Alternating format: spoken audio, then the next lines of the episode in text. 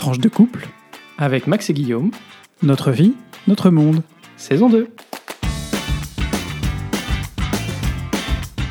Bonjour, bonsoir, nous sommes Guillaume, et Max, et nous sommes très heureux de vous retrouver pour ce 21e déjà épisode de la saison 2 de Tranche de couple. Épisode qu'on a choisi d'intituler Back to the Future, aka le monde d'après, d'avant, après. après. Et oui, c'est ça, Back to the Future, euh, aussi connu sous le nom de Monde d'avant d'après. Euh, petit rappel pour ceux qui nous rejoignent peut-être pour la première fois, le podcast est diffusé le lundi tous les 15 jours. Pour les plus impatients en réalité, vous pouvez souvent le retrouver déjà le dimanche soir en fonction de Oh, la célérité des créateurs, le The secret cat is out of the box. Le secret de Polichinelle, on vous, a, on vous a fait des petits teasers ces derniers temps. Voilà, maintenant vous le savez euh, officiellement que l'épisode est souvent en ligne dès le dimanche soir. Après, vu le, taux d'écoute le dimanche soir, je pense qu'il y en a qui l'ont déjà remarqué, donc je suis pas, je suis pas super super euh, inquiet. Il y aura pas de monstrueuse surprise. Et puis, euh, pour ceux qui veulent le regarder plus tard, dans la semaine ou deux semaines après, ou même des mois après, parce qu'il y a toujours euh, des, vues sur, nos premiers épisodes, euh, et puis sur les épisodes intermédiaires. C'est assez chouette de voir que bah voilà, ça fait son chemin petit à petit. Euh, On a, je crois, euh, 4 ou 400 euh, vues pour le tout premier, un peu moins pour les suivants. Je crois que le tout premier n'était pas forcément.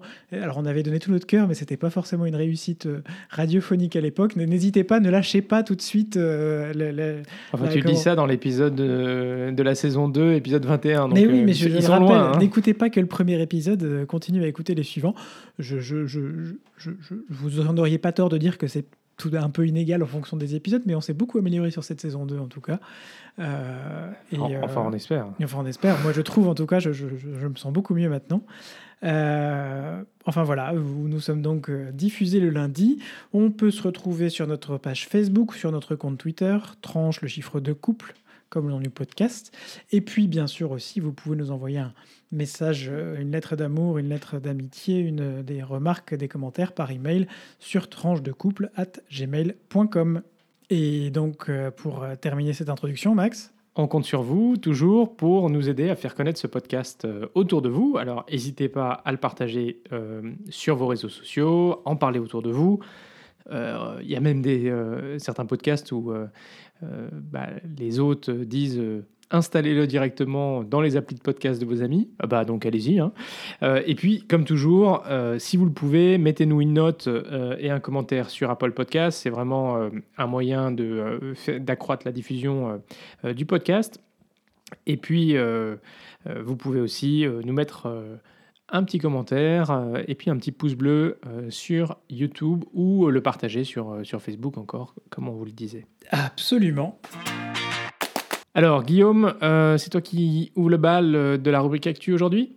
Bah oui, euh, Back to the Future, euh, le, passé d'avant, euh, le futur d'après. Bon, Euh, euh, on se retrouve aujourd'hui dans un mois de juin qui n'a rien à voir avec le mois de juin de l'année dernière, avec pourtant des chiffres euh, de- du, du Covid de- un peu différents. On, est, on sent que cette année, il y a une, une- en tout cas dans, dans un certain nombre de pays de l'Union européenne, il y a une sorte d'endormissement de l'épidémie euh, qui régresse de façon assez forte, avec pour de nombreux pays, selon l'agrégateur Renculable euh, de, de- de l'université de Genève et du Swiss Data Center, un R qui donc euh, euh, est aujourd'hui à 0,65 par exemple pour la France ou à 0,56 pour la Belgique. Pour rappel, le R c'est le taux de reproduction du virus qui correspond au nombre de cas à 7 jours pour 100 000 habitants. Et donc dans ces pays européens, nombreux sont ceux qui ont partiellement ou totalement levé les restrictions en cours. La plus emblématique d'entre elles, c'est évidemment la fin du couvre-feu en France. Huit mois que vous, pauvres Français qui nous écoutez, étiez euh, contraints de sortir de chez vous, de rentrer chez vous, pardon, euh, ou plutôt euh, parfois jusqu'à 18h, ensuite 19h, puis généreusement 21h, et enfin 23h. Ça y est, vous êtes libre, vous pouvez ressortir après 23h. D'après ce que j'ai cru comprendre et d'après ce que j'ai cru voir sur les vidéos et les images qu'on a vues euh, ces dernières semaines, il y en a qui n'ont pas forcément attendu. On vous en veut pas, mais maintenant vous pouvez le faire en toute liberté. Et puis, euh, une autre euh, restriction euh, en place qui saute dans nos, pays, enfin qui en tout cas est, levée, c'est le port du masque en extérieur. Et je précise bien en extérieur, puisque ne pas porter un masque dans la rue alors qu'il fait grand beau, qu'on est à l'air, qu'il y a de l'air circule, qu'on n'est pas forcément dans des rues trop, trop chargées, ça a du sens. Mais souvenez-vous toujours que le masque est toujours recommandé, sinon imposé en intérieur. Ça marche à la messe, hein, ça marche dans les magasins, ça marche aussi au bureau. N'oublions pas que malgré tout, le virus continue à, circuler, que la vaccination avance, mais que ça prend toujours un peu de temps, euh, que euh, la France s'est donné pour objectif au mois d'août d'avoir primo-vacciné, donc première injection, 40 millions de personnes, c'est-à-dire environ 60% de la population. C'était un premier objectif fixé par le gouvernement. La Belgique sera probablement dans les mêmes eaux, même si... Euh, on a des, en Belgique des, taux de vaccination qui sont extrêmement divers euh, entre les différentes euh, régions. Avec par exemple en, Flandre, euh, ils s'attendent à arriver à un taux de vaccination général de 90%, 90% selon les dernières, les dernières informations du gouvernement flamand. C'est énorme, il y a une adhésion assez monstrueuse. Alors que la Wallonie, c'est un peu plus compliqué, on sera plutôt autour de 80%. Et à Bruxelles, on remarquera que le gouvernement régional n'a pas fait énormément d'efforts pour promouvoir cette, cette, vaccination. On a à Bruxelles, euh, on en a déjà parlé euh, dans le passé, mais des différences assez fortes entre euh, d'une région à l'autre, puisque, enfin d'une pardon, d'une commune à l'autre, et beaucoup de communes, notamment les plus pauvres, sont celles qui ont le plus de mal à trouver l'adhésion au vaccin. Et les initiatives pour porter justement la vaccination dans ces communes, pour faire la, la comment? La la promotion, je, ne sais pas s'il y a des gens qui ne sont pas très très très chaud pour se faire vacciner dans ceux qui nous écoutent, mais je suis désolé, c'est quand même important. Ça reste une, une donnée importante pour se protéger soi-même, mais aussi pour protéger les autres et dans des populations qui sont peut-être plus à risque aussi parce que bah voilà il y a plus de promiscuité c'est d'autant plus important que ces populations se fassent vacciner et donc que les gouvernements trouvent des solutions pour les aider euh, et aller apporter la vaccination à ces populations. Alors il y, a des, y a des choses qui existent, notamment via le vaccin à unidose de Johnson Johnson, euh, mais voilà, on, sent dans les chiffres aujourd'hui que c'est compliqué d'avoir de l'adhésion.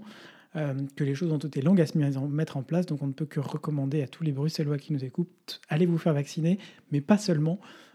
si vous pensez à vous, si vous pensez aux autres, partager ces, informations, montrer que bah oui, la vaccination, c'est un geste anodin. Euh, le bénéfice-risque, quand, on quand on est jeune, bah, il est quand même euh, relativement important, mais pas forcément pour nous les jeunes, aussi pour éviter d'avoir à le transmettre à des personnes plus à risque. Et puis voilà, on est tous, euh, on est tous concernés. Et puis, donc, on, pour terminer sur cette petite, euh, petite chronique Ouvrir ou ne pas ouvrir, n'est-ce pas? Un petit retour sur le pass européen dont on vous a parlé, qui sera en place le 1er juillet, oui. mais qui est déjà, oui, qui est déjà en place euh, dans certains pays, notamment en France et en Belgique. Vous pouvez désormais, si vous êtes vacciné depuis plus de deux semaines, euh, obtenir ce pass européen, ou alors si vous avez fait un test PCR depuis moins de 72 heures, ou alors, si vous, avez, vous pouvez prouver que vous avez eu le Covid, là ou la Covid, je vous laisse choisir votre, votre école dans cette.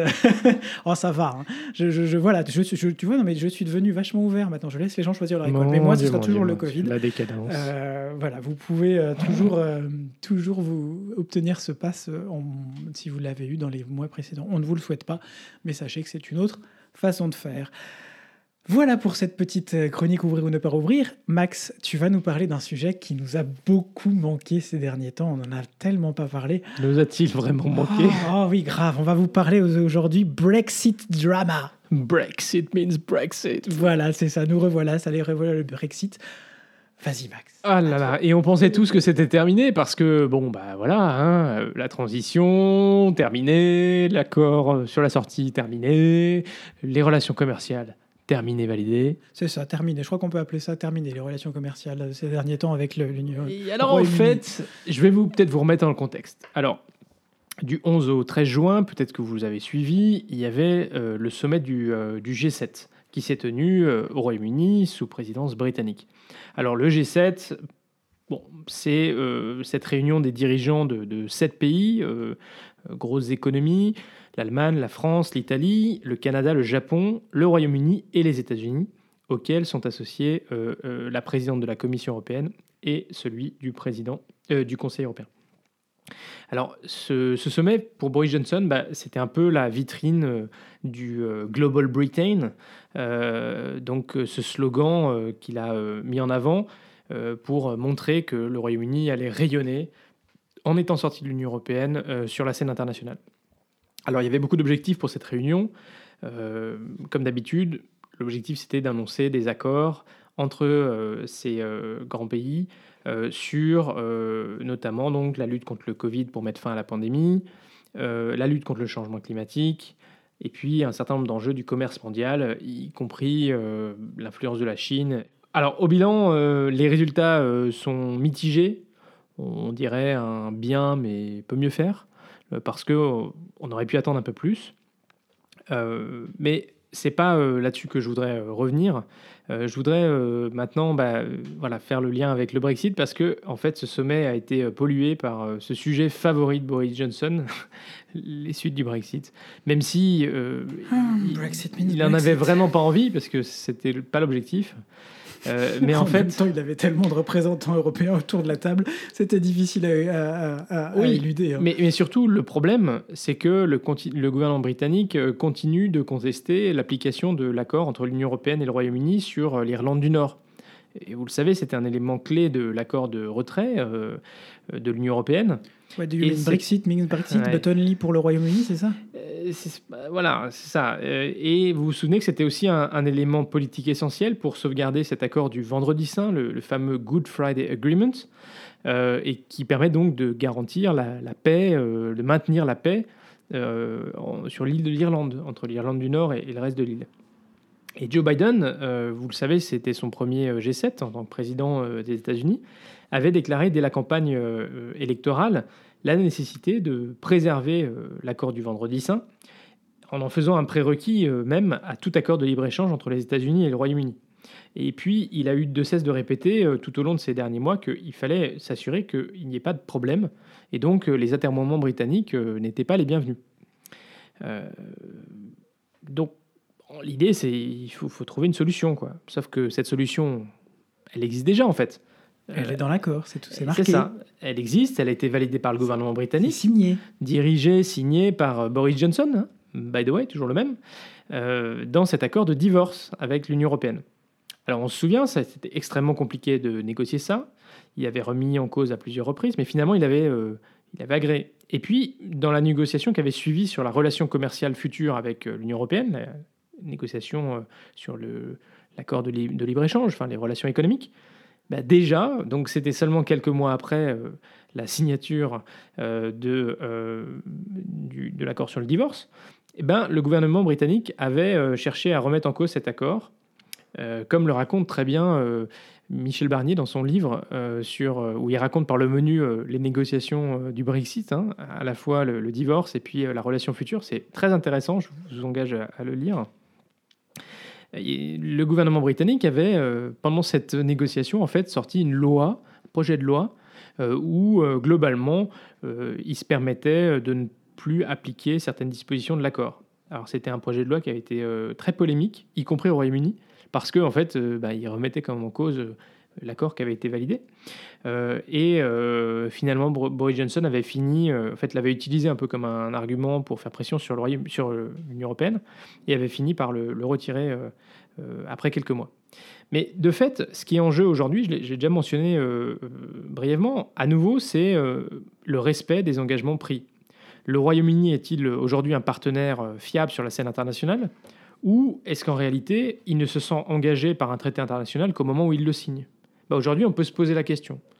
le respect des, engagements pris, c'est un élément essentiel des relations internationales est clairement un prérequis pour développer des alliances et des relations économiques fortes. Euh, si vous n'allez pas signer un accord avec un partenaire, avec un certain nombre de, conditions, et puis le lendemain, il les mm. remet en cause. À ce moment-là, bah, l'accord, il, est caduque. Donc, si le Royaume-Uni n'est plus considéré comme un partenaire fiable, alors c'est sa crédibilité sur la scène internationale qui euh, va s'en ressentir euh, durement, au plan économique, mais aussi au plan politique. Et donc, au moment où Boris Johnson cherche à négocier des accords de libre-échange pour remplacer en fait les accords de libre-échange que euh, le Royaume-Uni, euh, que l'Union européenne avait développé avec un certain nombre d'économies dans le monde. Euh, et puis au moment où il cherche à nouer des liens qui matérialiseraient son Global Britain, donc des relations politiques fortes avec un certain nombre de pays, ben, il se tire véritablement une balle dans le pied. Et donc c'est ainsi que durant le sommet du G7, les interlocuteurs européens n'ont cessé de rappeler à Boris Johnson qu'il devait respecter sa propre parole et les engagements du Royaume-Uni vis-à-vis de l'Union européenne, parce que sinon, ben, euh, tout tombait, y compris d'ailleurs les relations bilatérales si chères au Royaume-Uni, et notamment le président français Emmanuel Macron a clairement dit euh, la capacité à faire un reset de nos relations, à, développer, les relations bilatérales, hein, est dépendante du respect des engagements que vous avez pris au niveau de l'Union européenne. Et en fait, c'est bien là euh, la complexité des choses, c'est que Boris Johnson ne peut pas d'un côté, euh, en gros, faire un gros doigt à l'Union européenne Oh, et en même temps se dire qu'il euh, il va compenser ça avec des relations bilatérales euh, très fortes. Parce qu'en fait, les Européens, bah, ils n'ont pas envie de ça. Et donc, euh, Emmanuel Macron euh, et Angela Merkel notamment ont clairement expliqué qu'il fallait que Boris Johnson apprenne à vivre avec les règles du jeu et que les règles du jeu, bah, c'était aussi de respecter l'Union européenne. Bref, on n'est pas sorti de l'auberge. Eh oui, et on d'ailleurs, je, cherchais cette information précise, mais on voulait féliciter tout de même le, Royaume-Uni pour la signature du premier comment, euh, accord commercial post-Brexit euh, avec euh, l'Australie. Euh, mais Ah, moi, ah j'ai oui, celui- celui- le, premier, ouais. Ce- celui où ils premier ont vrai euh, accord finalisé, en tout cas après le, après le Brexit. ils, ils ont une disposition pour des travailleurs saisonniers euh, pour aller travailler euh, dans ça, les fermes euh, en euh, Australie, dans les industries. euh, alors qu'ils ont du mal à trouver des travailleurs pour venir. euh, chez eux. C'est le même Mhm. qui dit que qu'ils vont pouvoir euh, exporter beaucoup plus de biscuits et de whisky désormais euh, vers l'Australie. C'est une grosse réussite, je pense, cet accord. Euh, je cherchais les chiffres, mais euh, je, pensais que c'était notre ami Alex Taylor que vous devriez suivre sur Twitter. Tiens, d'ailleurs, on vous mettra son, profil.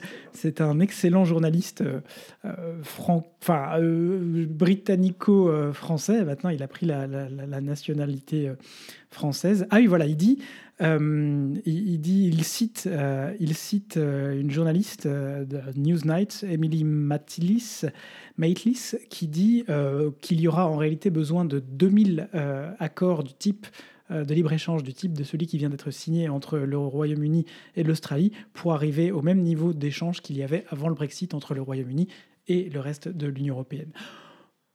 On les laisse dormir là-dessus, hein, je trouve que c'est bien. Hmm, ouais, oui. Bon, non, mais écoute, euh, on leur souhaite, hein, euh, comme euh, on le dit, hein, euh, beaucoup, de, succès euh, dans leur.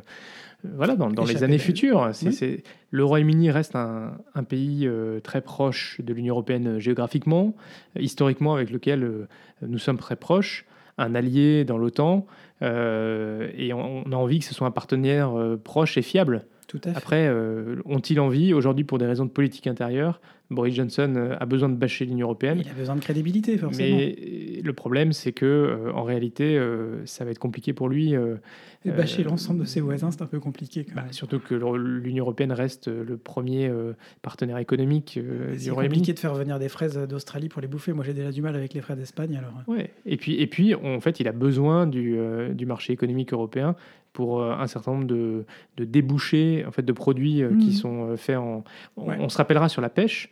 Les, les Européens viennent beaucoup pêcher dans les eaux euh, britanniques. Euh, mais pour autant, les Britanniques, les pêcheurs britanniques ont besoin de vendre leurs produits finis Oh, euh, dans les ports européens. de- dans dans l'Union européenne, parce que sinon, en fait, ben, ils savent pas les vendre et en fait, Mm. derrière, ils- ils- enfin, c'est- mort, quoi. Et là-dessus, sur la pêche, d'ailleurs, c'est, enfin, le livre de Barnier est assez intéressant parce qu'il donne un peu des explications et, et des détails. On vous le pour un- suggère. Un, on un- vous un mettra marché le lien. qui est, euh, qui est euh, très petit, en fait. hein. on parle de, de 500 millions d'euros. Euh, mais en fait, c'est, c'est- ça a cristallisé beaucoup de choses. Allez, on close ce, ce, ce Brexit, chapitre Brexit. means Brexit. Parlons donc d'un autre sujet un petit peu rigolo, euh, euh, parce qu'on s'est bien marié avec Guillaume, euh, avec euh, un petit point belgitude. C'est parti Est-ce que quelqu'un a compris quelque chose à cette affaire d'heure des cafés? Donc en gros, en Belgique, on va pouvoir rester donc jusqu'à 22 heures à l'intérieur. À 22 heures, iedereen buiten, tout le monde dehors. Pour aller tout simplement, où ça? En terrasse. Parce qu'en terrasse, chers collègues, en Belgique, on pourra rester jusqu'à 23h30. Donc c'est là-dessus que les ministres se battent en Belgique dans les compétences. Ça veut dire quoi? Il y a un match des Diables Rouges qui va jouer, 21h, début du match, 21h45, c'est la mi-temps. À la mi-temps, il y a tous les supporters qui vont sortir du café à la queue leu Bah là là là là, on est en train de gagner pour trouver une place où? En terrasse. Et en terrasse, il y aura qui? Une terrasse pleine, évidemment, avec tout le monde qui en train de regarder le match dehors. Donc on organise le bordel général. Et donc c'est là-dessus qu'on se bat avec des compétences en Belgique. C'est pas fini, c'est pas fini, c'est pas fini. Pour les matchs qu'on va pouvoir regarder à l'extérieur en Belgique, on sera donc ma- maximum 400 pour regarder en grand écran à l'extérieur. Sauf hein, 400 debout pour regarder le match. Sauf, chers collègues, si on peut boire des bières. Si on peut boire des bières, c'est 400 assis. Parce que c'est bien connu, l'absence de bière fait que le virus, il monte, il monte le virus, il sent qu'il n'y a pas de bière. Il dit c'est dangereux, je monte à 1m50. Attendez, c'est pas fini, c'est pas fini. On va se marrer dans cette... Attendez, c'est vraiment pas fini. C'est alors, après le match, 23h30, que se passe-t-il? On a gagné, on peut se balader dehors pour prendre l'air. À combien, chers collègues? À 10. Sauf, donc à 23h30, on peut être à 10 pour se promener dans les rues en Belgique, sauf qu'à minuit, on passe à 3. Je vous le jure. Donc, donc, allez, vraiment. Donc, chers collègues, vous imaginez tout ce qu'on va devoir discuter dans cette commission en matière de compétences. Et alors il y a quatre encore. Attendez, tu reviens à la maison, là, t'es trois, tu reviens à quatre, parce qu'il y en a un qui est rentré par la fenêtre, hein, on n'arrête toujours pas. Non, vraiment, j'ai- collègues, je dire, donc vous et tout ça, ça se discute sérieusement dans un Codeco demain. Et voilà. J'espère que vous avez bien suivi, parce que nous, on a dû le réécouter plusieurs fois pour tout comprendre. Alors, c'était le point Belgitude du jour qui vous est présenté par euh, Raoul Edebeau, qui est euh, député euh, fédéral euh, à la Chambre du très à gauche Parti des travailleurs belges. On le sent exprimer son désarroi. Euh, il est membre de la commission qui, voilà, qui, préparait et qui conseillait le, le CODECO. Le CODECO, c'est le comité de concertation qui s'est mis en place entre les régions, l'État fédéral pour mettre en place les différentes mesures essayer tant bien que mal de coordonner et d'harmoniser au niveau national en Belgique les mesures Covid. Il fait donc preuve de la, il fait pardon, il fait donc partie de la commission à la Chambre qui qui gère, euh, enfin qui, qui qui conseille sur ces sujets et on sent son désarroi par rapport à toutes ces mesures qui s'empilent les unes sur les autres et qui, à un moment donné, il est vrai.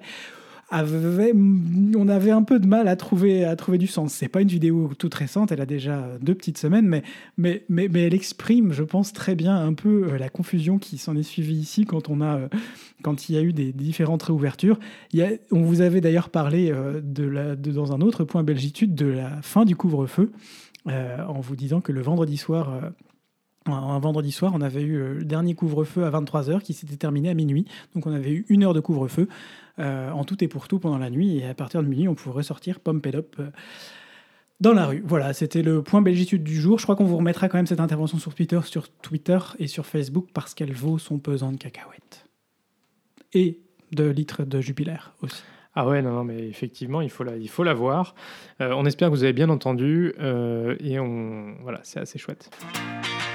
On passe à la, rubrique vie de couple. Alors, euh, la, dernière fois, on vous a fait un- une belle rubrique, on espère, euh, sur la Pride et euh, tout ce que ça voulait dire. Alors, il y a un sujet qu'on n'avait pas traité et qu'on va quand même traiter rapidement. C'est les petits goodies Pride. Parce que Guillaume, vous avez fait un petit teaser sur les réseaux. C'est les Lego. Ah bah oui, les, je- je- les Lego. mais bah, on l'a mis déjà sur les réseaux sociaux, ça. Oui, mais bon, bah du coup, on n'en avait pas parlé dans le podcast. Bah voilà, bah, on peut en parler. euh, voilà, A-t-il il y a craqué N'a-t-il pas nouveau- craqué Bah, il a- il a craqué. il y a un nouveau petit, euh, petit, euh, une petite bricole qui a rejoint une étagère euh, de- de- du salon. C'est très joli, c'est coloré. Et puis moi, j'ai craqué pour un bracelet. Voilà, c'est ça, Magnifique. Un joli bracelet de montre. Superbe. Un peu de couleur dans la vie. Absolument, mettre des couleurs dans la vie. Et en parlant de couleurs dans la vie, ça fait 11 ans que tu mets des couleurs dans la mienne, mon cher Max. Oui, c'est trop mignon. Oui, t'as vu. hein. c'est choupi choupinou. Oui, arrêtez, ça devient un mièvre. Là. Bon, je crois qu'on vous l'avait dit, le, le 18 juin est un jour particulier pour nous, euh, parce que c'est notre date anniversaire euh, du jour où on s'est mis ensemble. Absolument. Chez nous, on ne fête pas forcément le mariage, la, la date. Enfin, Bon, en fait, toutes on les fois. en fait, on on fait, faisait- en fait, si, objectivement, on fait le plus qu'on peut quand on peut. Mais le truc qui a du sens pour nous euh, le plus euh, et qu'on fait, disons, qu'on marque le plus, c'est euh, effectivement la date où on s'est mis ensemble plutôt que la date où on s'est marié, parce que je crois que dès le début, on avait un engagement suffisamment fort pour dire que c'est ça qui compte. C'est mignon. T'as vu Et en plus, il faut dire que 18 juin, l'appel du général de Gaulle 2010, c'est tout rond. Pas difficile. C'est relativement simple. euh, voilà. Absolument. Donc, euh, bah voilà, 10 11 ans, c'est quand même pas rien. ouais. Euh, ça commence à Ça faire, hein. commence à faire. Euh, bon, on a une maison, on a une voiture, Non, on est bien, je crois. on a un barbecue. Allez, hein. Vivement l'été, hein, on va pouvoir sortir la sauce mayo et la sauce andalouse. Comment ruiner le point, le point super bon non, moment mais non, mais non, mais on a, voilà, on a bien profité. Pour nous, c'est important de, de marquer un peu le coup aussi. euh, Tous les ans, comme je vous dis, on marque pas forcément euh, autant euh, les anniversaires de, de, de- de mariage ou d'engagement, parce que c'était une étape de plus, mais nous, on considère qu'on a commencé notre chemin ensemble, effectivement, il y a 11 ans. Bon, alors on leur dit, bah, on l'a pas fêté n'importe où. Ah oui, non, bah non, vas-y. Donc, euh, bah, vendredi soir, nous sommes allés avec Guillaume euh, dans un restaurant euh, qui est celui du jeune chef belge qui était dans, dans Top Chef. C'est quoi son nom? Mathieu, non? Mathieu Van de Velde. Donc, du jeune chef belge Mathieu Van de Velde, euh, qui nous avait fait forte impression dans, la saison euh, 2021 de, de Top Chef. Malheureusement, il a dû quitter au bout de la, du troisième épisode et euh, on en était bien déçus. Mais euh, notamment, il, enfin, il avait une capacité à associer euh, les choses et à dans une justesse du goût en utilisant euh, la salinité euh, des produits, notamment euh, des, poissons et des, produits de la mer, euh, qui avait l'air euh, assez intéressante. Alors du coup, on s'est dit pourquoi pas? Donc on a été dîner dans ce restaurant qui s'appelle La Paix, qui est euh, situé en face des abattoirs euh, d'Anderlecht. d'Anderlecht, à- Absolument. à Bruxelles. Et pour resituer, donc euh, Mathieu Van de Velde, il est chef de ce restaurant euh, doublement euh, étoilé, n'est-ce pas? Enfin, il est, il est Il second. est sous-chef, pardon. Il est sous-chef de ce restaurant doublement étoilé après être passé par un autre grand restaurant, euh, lui aussi doublement étoilé du centre de Bruxelles, à Annesens, le Comme chez soi. Mais tu veux revenir peut-être sur, euh, sur, sur cette chouette soirée? Ah oui, alors déjà, euh, bah, on était assis à côté des langoustines. C'est vrai qu'on a passé la soirée euh, en bonne compagnie. Euh, voilà. Euh, eh ben, écoute, une équipe assez jeune globalement dans ce Mhm. resto, très serviable, très sympathique. Même une petite moumoute pour, pour Pour poser le, le sac. Alors, c'est, on a eu la chance d'essayer au cours de ces dernières années. euh, c'est le troisième restaurant euh, étoilé qu'on fait à Bruxelles depuis qu'on est arrivé. Donc une fois tous les deux ans, un truc comme ça, on se fait un peu, euh, un peu plaisir. Et à chaque fois, c'est des ambiances très différentes en fait à l'intérieur. Ah oui, clairement. Euh, clairement, clairement. Euh, le premier, c'était baroque. Le premier, c'était art, art, art déco, art nouveau, plutôt que baroque. Ça avait été baroque, tu aurais eu des angelots un peu partout et des dorures et du marbre. Voilà, je vais passer pour... euh, Non, non, mais je précise, je, je ne fais qu'apporter une précision. Euh, et donc, c'était le Comme chez soi, qui est situé au cœur de Bruxelles. Euh, très classique. Oui, absolument. Le deuxième, c'était chez Bonbon, situé à quoi Voluer, Olivier Saint-Pierre, je crois. ça. Voluer-Saint-Pierre. Dans la, dans la chic banlieue euh, au est de Bruxelles. Et euh, voilà, c'était un peu guindé? Alors là, c'était même un peu prout prout, je crois qu'on peut le dire. Mais c'était bon, enfin, je veux dire, on a bien mangé, c'était une chouette soirée, il y avait une belle vue sur la, sur la, sur, sur la cuisine aussi, on était, on était bien assis. Après, effectivement, c'était une ambiance un peu guindée, alors que, effectivement, ce dernier euh, restaurant, La Paix, on était dans un- une ambiance tout à fait différente, qui était plus proche de celle d'un bistrot. D'ailleurs, c'est un ancien, c'est un ancien bistrot, c'est ça? Exactement, c'est un, c'est un ancien bistrot, une, enfin, brasserie, euh, que euh, ses propriétaires, donc qui, le chef et la, bah, la chef de salle, ont décidé en fait de transformer, faire le pari de le transformer en, en restaurant gastronomique. Et ça a été un petit peu au début euh, un petit peu compliqué, hein, parce que globalement ils sont passés de 100 couverts à 20 couverts. Mhm. Euh, et donc ils ont changé la- bah, l'approche, le menu. euh, mais euh, au final, alors c'est, ils ont des inspirations un petit peu japonaises hein, dans, les, dans les plats, donc beaucoup de poissons, Mm. de crustacés, beaucoup de crus. Euh, avait. ouais. C'était un repas, bah, comme toujours dans ces restaurants euh, gastronomiques, avec des, Plein de choses. pas mal de petites choses au début et puis pas mal de petites choses à la fin. hein, des, des- des petits amuse-bouches en entrée, enfin avant l'entrée, et puis des mignardises euh, à la fin. Euh, beaucoup de saveurs, euh, des choses un peu étonnantes. Enfin, on a eu un citron euh, qui était avec des œufs de truite. Euh, Euh, Non, les œufs de truite, c'était avant. On a eu un citron qui était avec euh, une couche tout au fond de gelée de thon, avec une couche de, euh, de panna cotta. Ensuite, au-dessus, il y avait encore quelque chose que j'ai oublié. Des Et puis langoustines dessus, des langoustines, c'est ça. Et puis au-dessus, encore une couche de caviar. Enfin, c'est c'est bien la seule fois de ma vie que j'ai mangé du caviar. Non, il y a quand même un petit coup de cœur, c'est quand même le, le petit beurre à, la, à la brioche, qui était extraordinaire.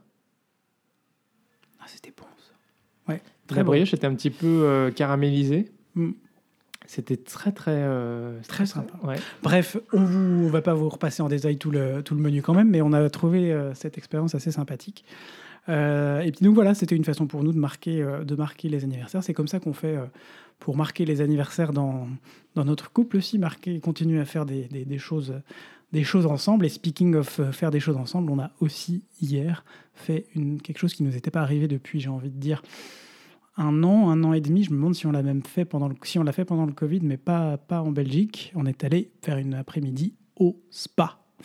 Et oui, On est retourné Et à ça, Thermae. c'était euh, chouette. chouette. Après, il n'y a rien à faire. Soleil, sauna, piscine.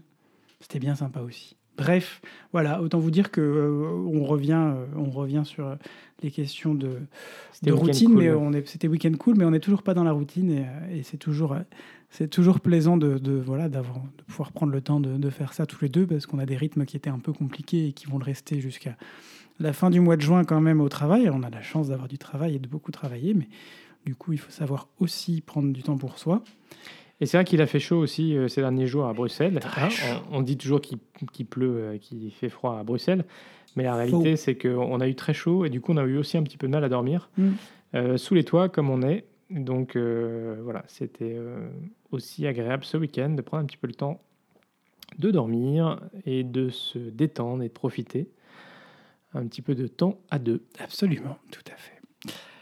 Voilà, et puis euh, de quoi on pourrait parler de nos vacances, mais on n'a jamais été aussi relax euh, à trois semaines des vacances à ne pas savoir vraiment ce qu'on va faire, je crois, et je trouve ça finalement très agréable. On avait, euh, on vous a déjà parlé de notre, de notre plan d'aller aux États-Unis. Je sais pas, on sait toujours pas si ça va se faire, mais mais on est très relax vis-à-vis de ça. On a fait tout ce qu'il fallait pour pouvoir éventuellement y aller si on peut. On sera très heureux de pouvoir assister à ce, à ce mariage là-bas si on peut.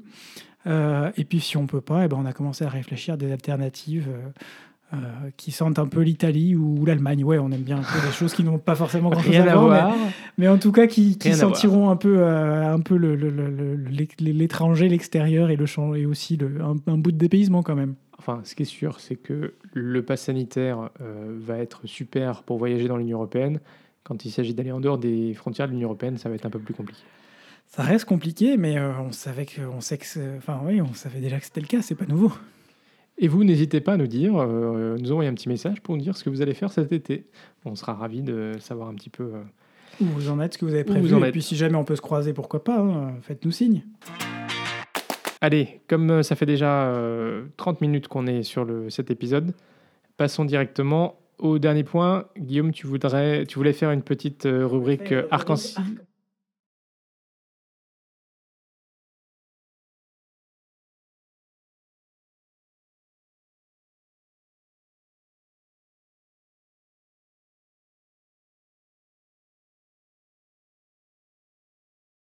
Et oui.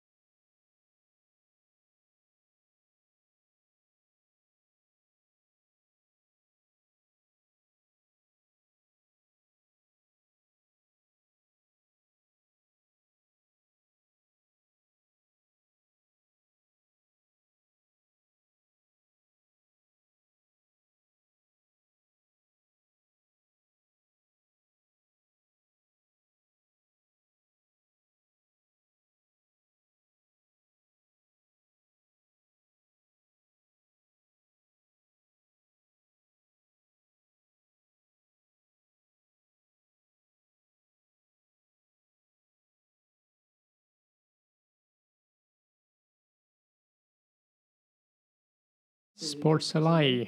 C'est ça, qui depuis euh, quelques années s'est mise à créer tous les ans un calendrier euh, de, photos euh, noir et blanc euh, avec ses, ses- au début ses, comment, rameurs et puis de plus en plus de personnalités aussi extérieures pour soutenir la cause justement du développement d'une meilleure acceptabilité dans le, dans le sport et de trouver des, des alliés, ce qu'on appelle des alliés pour, pour la cause LGBTQI+, dans le sport.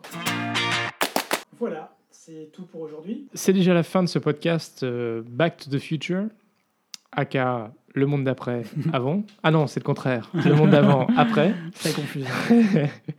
Alors, si vous a plu, bah, comme vous le disiez euh, en début de- d'épisode, n'hésitez pas à le partager sur vos réseaux sociaux. Ça nous fera bien plaisir et puis ça permettra à d'autres aussi de pouvoir découvrir ce podcast. On vous retrouve dans tous les cas pour un prochain épisode dans 15 jours. D'ici là sur Twitter et Facebook. Vous n'oubliez pas parce que on, poste en fait tous les liens euh, qui nous ont permis de construire cet épisode, toutes les ressources euh, que vous pouvez aller consulter à chaque fois, c'est sur Twitter et Facebook. Et puis si jamais on en oublie, vous n'hésitez pas à nous faire un petit rappel, une petite beuglante en disant franchement vous nous avez dit que vous allez nous parler de ça et puis on voit toujours pas euh, d'où de quoi vous parlez quoi. Exactement. Et puis si vous aussi vous Fair voulez nous, nous partager des infos ou nous dire bah tiens est-ce que vous avez vu ça, n'hésitez pas, on essaie d'être assez actifs sur les réseaux, que ce soit sur nos comptes personnels ou sur le compte tranche de couple. Absolument. Allez gros bisous, euh, soyez prudents, profitez sans masque, enfin youpi, et on se retrouve très vite Pour de nouvelles tranches vitaminées.